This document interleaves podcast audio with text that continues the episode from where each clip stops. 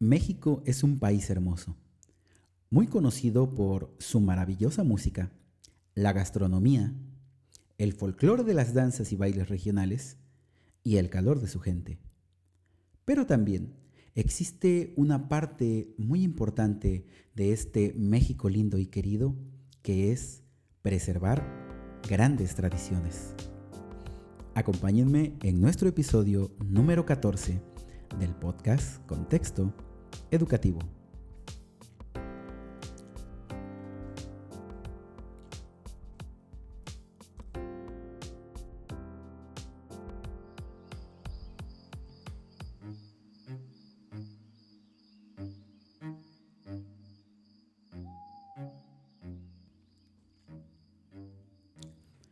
El Día de Muertos es una de las tradiciones más emblemáticas de nuestro país.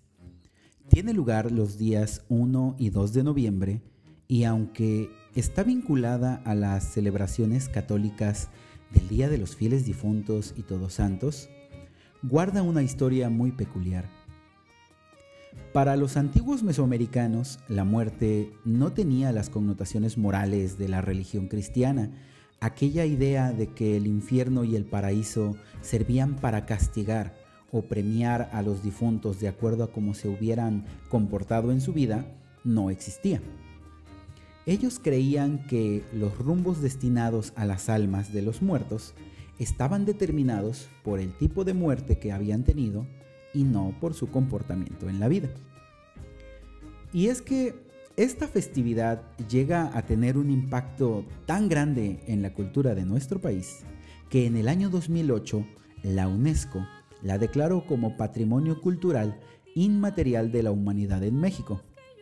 Incluso, empresas tan importantes del entretenimiento como Pixar Animation Studios y Walt Disney llevaron a cabo una película basada en esta fenomenal tradición que es la película de Coco la cual seguramente te habrá gustado muchísimo por el gran colorido, la música y la historia tan mágica que nos presenta a través de las aventuras de Miguel, el personaje principal, y todo lo relacionado con el Día de Muertos. Si no la has visto aún, eh, te la súper recomiendo. Estoy seguro que te va a encantar porque es una película maravillosa, llena de magia, de historia y sobre todo tradición de nuestro país. De hecho, celebrar el Día de Muertos es una tradición que incluso traspasa fronteras. Este festejo tiene un auge a nivel internacional donde países como Bolivia, Perú, Argentina también festejan el Día de Muertos. Sin embargo, la tradición mexicana tiene un aspecto muy peculiar y arraigado a las raíces precolombinas de nuestra tierra. Todo se remonta a la civilización del México prehispánico en el cual diversos pueblos originarios rendían tributo a la muerte y en el caso particular de Teotihuacán, que proviene del náhuatl, que significa lugar donde los hombres se convierten en dioses. Y estas personas que habitaban en la ciudad de Teotihuacán rendían tributo a los difuntos la mayoría del tiempo a través de diversos rituales con la mentalidad de que el difunto llegara con bien a cuatro posibles paraísos de acuerdo a su forma de muerte. Una de las civilizaciones o pueblos originarios de nuestro país son los mexicas, y los mexicas creían que la vida ultraterrena del difunto podía tener cuatro destinos. Uno de ellos es el llamado Tlalocan, que era el paraíso de Tlaloc, el dios de la lluvia. A este sitio se dirigían aquellos que morían en circunstancias relacionadas con el agua, por ejemplo, ahogados o personas que morían por causa o efecto de un rayo, e incluso aquellos que morían por enfermedades como la gota o la hidropesia. Eh, cabe resaltar que aquellos difuntos que llegaban a a este paraíso de Tlalocan, pues obviamente llegaban a un lugar que era de reposo absoluto y de abundancia. Uno de los eh, cuatro paraísos, el segundo es el conocido como Omeyocan. Este paraíso era el paraíso del sol presidido por Huitzilopochtli, el dios de la guerra. A este lugar llegaban solamente aquellos que morían en combate, o los cautivos que se sacrificaban, e incluso mujeres que morían en el parto. En el Omeyocán eh, era un lugar de gozo permanente donde había fiestas, se festejaba el sol y se acompañaba con música, con cantos y con bailes. La creencia dicta que aquellos muertos que iban al Omeyocán, después de un periodo de cuatro años, volvían al mundo convertidos en aves de hermosas plumas multicolores. El tercer posible eh, paraíso de los mexicas era el llamado Chichihuacuauco. Es un lugar donde iban los niños que fallecían antes de su consagración al agua. En él se encontraba un árbol de cuyas ramas goteaba leche con la finalidad de poder alimentar a estos niños que, no que habían fallecido. Y la creencia dice que aquellos niños que llegaban a este lugar volverían a la Tierra una vez que la raza que habitara el planeta fuera exterminada por completo. Y de esta manera, de la muerte, renacería la vida. Y el cuarto posible paraíso de los mexicas es el muy conocido quizá para, para todos nosotros, el Mictlán. El Mictlán era destinado a quienes morían por causas naturales, y este lugar era habitado por Mictlantecutli y Mictacihuatl, el señor y la señora de la muerte.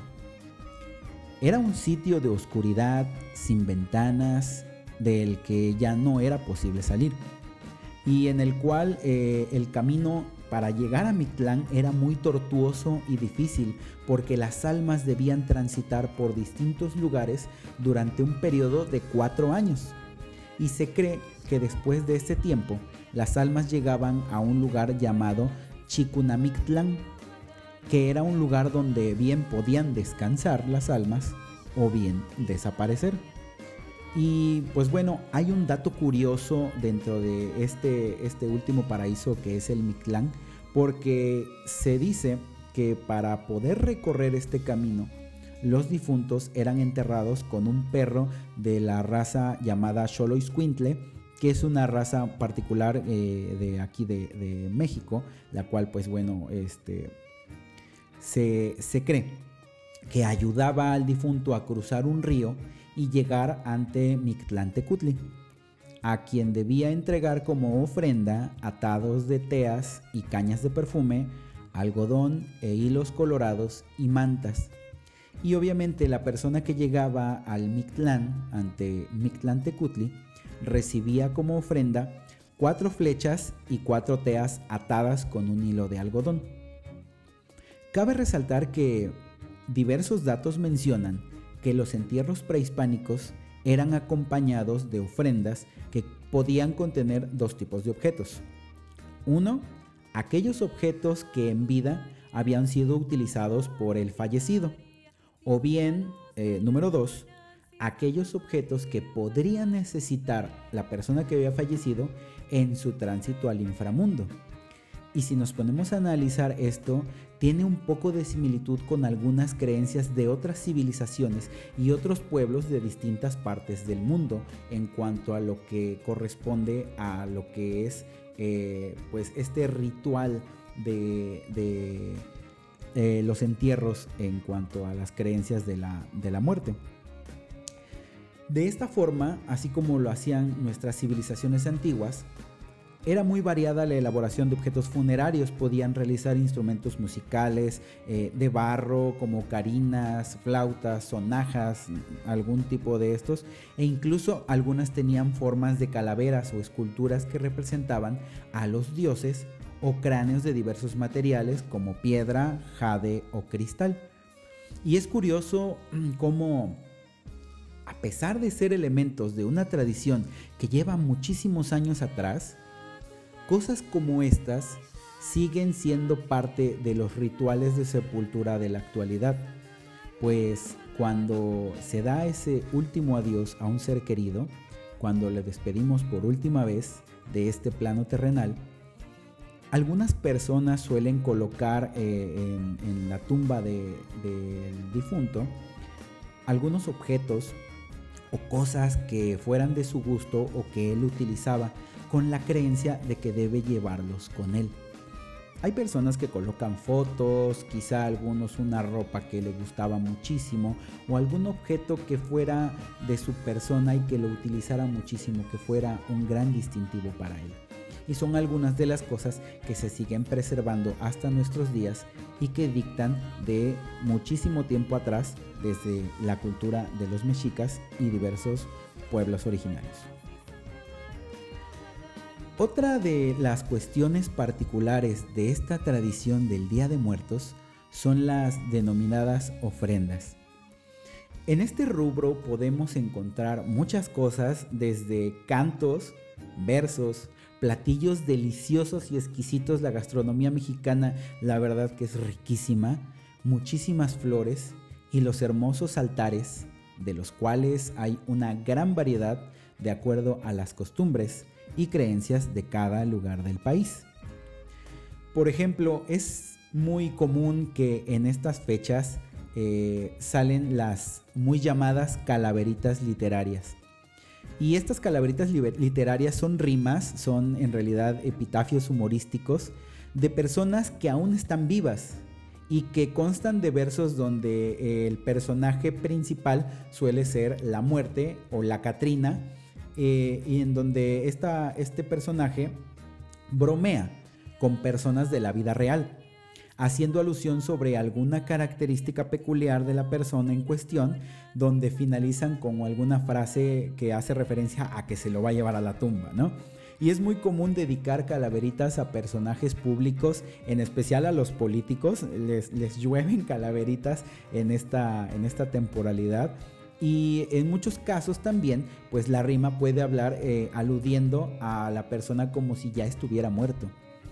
Incluso en las escuelas de nuestro país suele ser una de las actividades que realizan las niñas y los niños dentro de su salón de clases, haciendo calaveritas a un compañero, a papá o mamá o incluso a diversos maestros.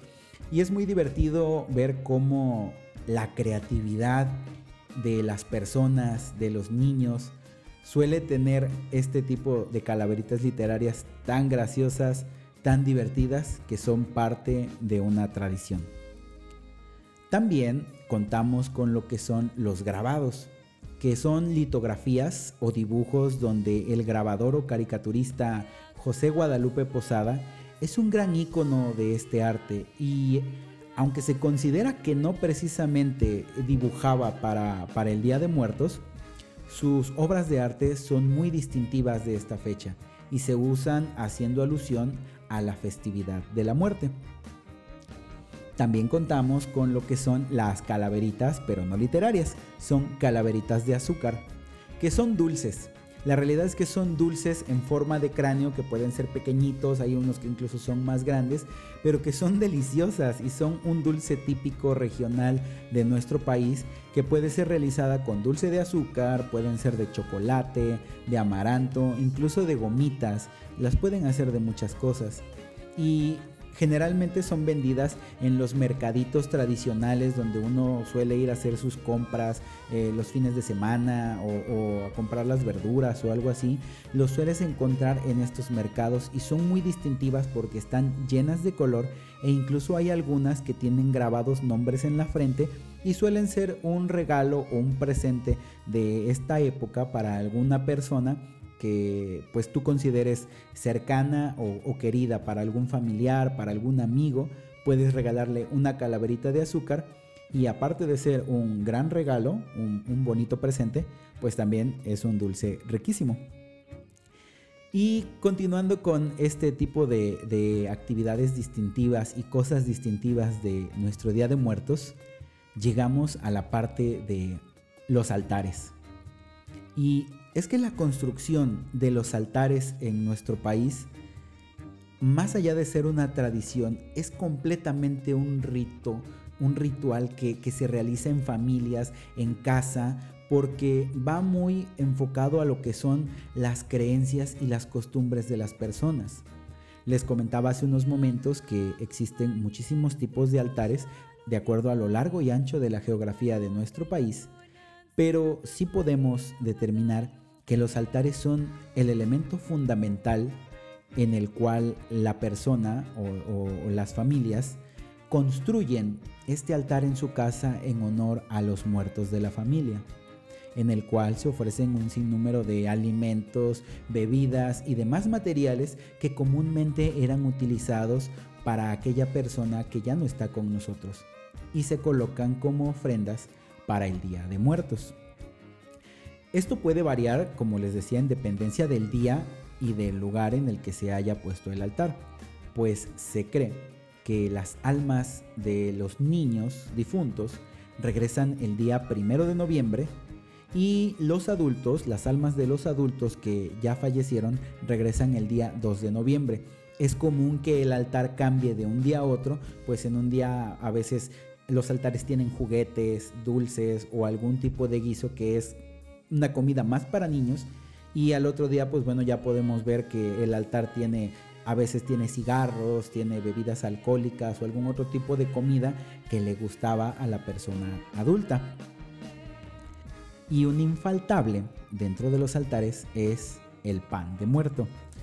Que para serles francos, no sé qué tenga ese pan, pero es riquísimo, es riquísimo el pan de muerto y tan distintivo en nuestro país que la gente cuando es temporada de que salga el pan de muerto lo compran, vaya, muchísimo. Y es un tipo de pan que se hornea eh, de diferentes figuras, desde simples figuras redondas en formas de cráneo, adornadas como con huesitos en la parte de arriba, que son hechas con la misma masa del pan. Algunos lo espolvorean con azúcar, algunos otros le ponen ajonjolí y es riquísimo el pan de, muerte, ¿no? Y se acompaña con un chocolate caliente, eh, una bebida de chocolate caliente o a lo mejor algún atole, algún champurrado. Es riquísimo el pan de muerto y es infaltable en los altares de nuestras familias mexicanas. Otro de los elementos que construyen este altar son las flores.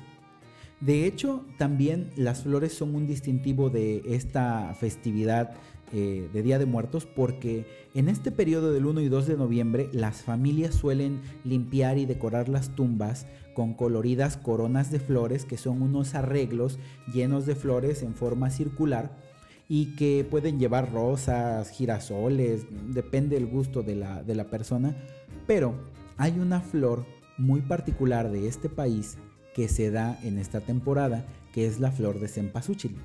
La flor de cempasúchil es como una pelotita, como una bolita color amarilla que tiene la creencia eh, las personas de, de este país que esa flor sirve para atraer y guiar a las almas de los muertos para que puedan venir y regresar con bien en su trayecto en este en esta temporalidad del Día de Muertos, ¿no? Y es una flor icónica para, esta temporalidad, eh, se suele ver también en los mercaditos, en la mayoría de las casas y tiene un olor muy, muy bonito. Otro de los elementos que puede llevar el altar, bueno, que debe llevar el altar, es el retrato de la persona. El retrato del difunto que se sugiere o va a visitarnos, eh, ya sea el primero y 2 de noviembre.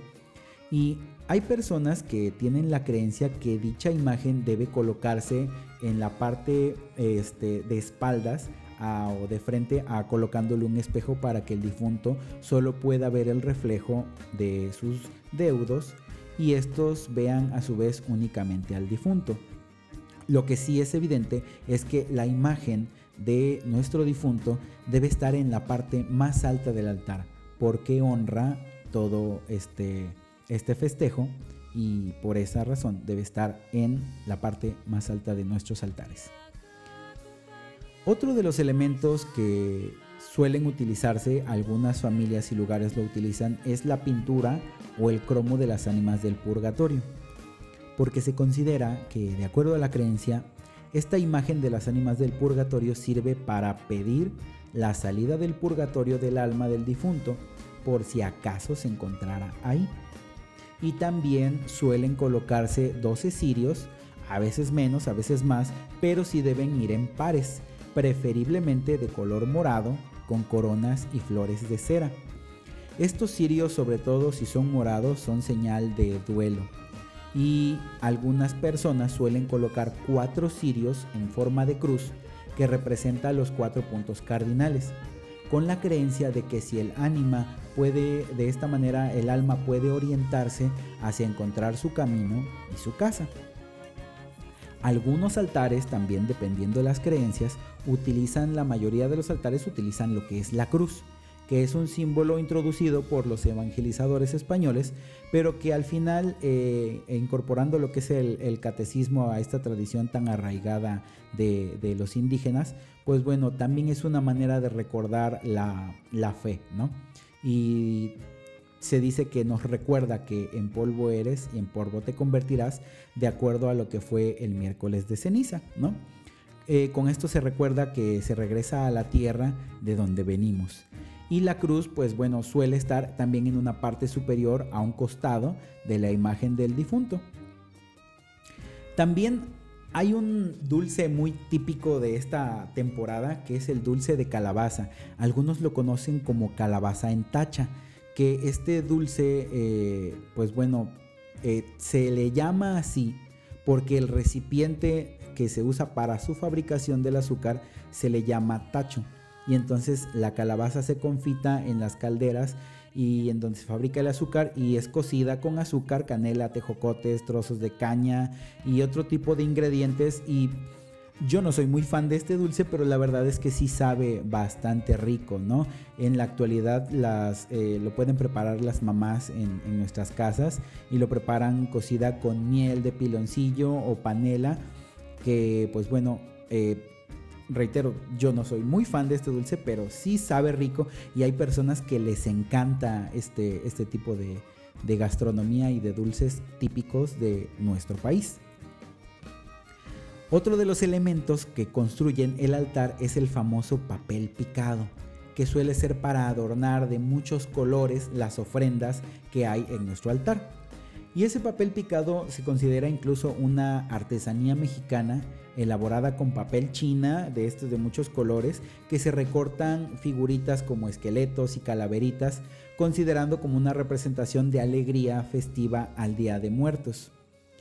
También hay altares que colocan, se coloca una vara de tejocote porque se cree que esta vara es la que ayuda a las almas a regresar a visitar a sus parientes y les ayuda a abrir los caminos, por eso no se le deben quitar las espinas. No todos lo tienen, pero bueno, está también dentro de los datos de algunos altares y algunos lo consideran para construir su altar. Y otro de los distintivos es un arco que se pone eh, en, la parte del altar, que es lo que lo recubre, que puede ser de caña y de flores. En algunos lugares de México se acostumbra a poner, hay otros que no, pero lo cierto es que este arco simboliza el paso de una vida de purificación y el abandono del cuerpo terrenal. Y hablando de purificación, otro de los elementos que conlleva este altar es el incienso y el copal, que son elementos prehispánicos de limpia y purificación de energías del lugar. Tener este incienso y ese copal dentro de nuestro altar nos va a ayudar a santificar el ambiente. Y el infaltable, que es el líquido vital, el agua, que tiene gran importancia ya que, entre otros significados, refleja la pureza del alma, el cielo continuo de regeneración de la vida y de la siembra, que es la ofrenda que representa un vaso lleno de agua que sirve para que el espíritu mitigue su sed después del viaje desde el mundo de los muertos. Y obviamente la comida, que es riquísima la comida mexicana. Podemos encontrar gran variedad de alimentos dentro de lo que es nuestro altar. Se coloca regularmente lo más tradicional de nuestro país, que es lo que le gustaba a los fieles difuntos. Encontramos desde los riquísimos tamales, el mole, las enchiladas de pipián, las enchiladas de cualquier tipo, enfrijoladas, no lo sé. Hay gran variedad, chiles rellenos, hay muchísima comida mexicana que seguramente era del agrado de los fallecidos y se coloca para que el alma lo disfrute. La creencia es que a través del aroma ellos pueden recordar las comidas que tenían en este mundo terrenal. Y obviamente, como les mencionaba, en aquellos días 2 de noviembre, donde la creencia dicta que las almas que nos visitan son de adultos, pues bueno, eh, no faltan las bebidas alcohólicas. Y pues bueno podemos ver en algunos casos bebidas muy tradicionales como es este pues no sé los caballitos o los tragos de tequila de pulque mezcal e incluso cervezas o algún otro tipo de licor que le gustaba al difunto. Y también encontramos pues bueno si él fumaba algunos cigarros algún eh, tabaco o algún puro algo que a él le gustara y también yo recuerdo que cuando era pequeño, mi, abuelita ponía un altar enorme, enorme, enorme, lleno de panes, comida, eh, las bebidas que le gustaban al abuelo. Y el día 2 de noviembre había música en toda la casa porque era la música que le gustaba al difunto. Entonces, esta, celebración es muy peculiar porque eh, viene arraigada de las costumbres y de los gustos de aquellos difuntos que ya no están con nosotros en este mundo terrenal. Y aunque es 1 y 2 de noviembre los días que verdaderamente se lleva a cabo, la celebración inicia desde la tarde del 31 de octubre y desde este día podemos ver panteones que se van llenando poco a poco de personas que van a decorar, a limpiar sus tumbas, eh, de, los niños que ya fallecieron o de los adultos que ya fallecieron. Y al día siguiente es turno de decorar eh, las lápidas e incluso hay gente que llega a comer ahí a las tumbas con sus difuntos. La creencia es llegar a convivir con ellos y que de alguna manera las almas de los difuntos llegan a convivir con nosotros ahí. Y es una festividad bien curiosa porque los panteones se vuelven, se vuelven como una feria, es una fiesta donde hay música, mariachis, tríos amenizando el momento, hay gente que baila, obviamente que llora porque recuerdas a las personas que ya no están, pero que al final de cuentas es una oportunidad para sentirlos cerca, para sentirlos en tu corazón y recordar aquellos momentos hermosos que vivimos con nuestros fieles difuntos. Incluso hay municipios del país, lugares del país donde se organizan programas culturales para celebrar este día y hacen desfiles de catrinas, de catrines, ferias, obras de teatro.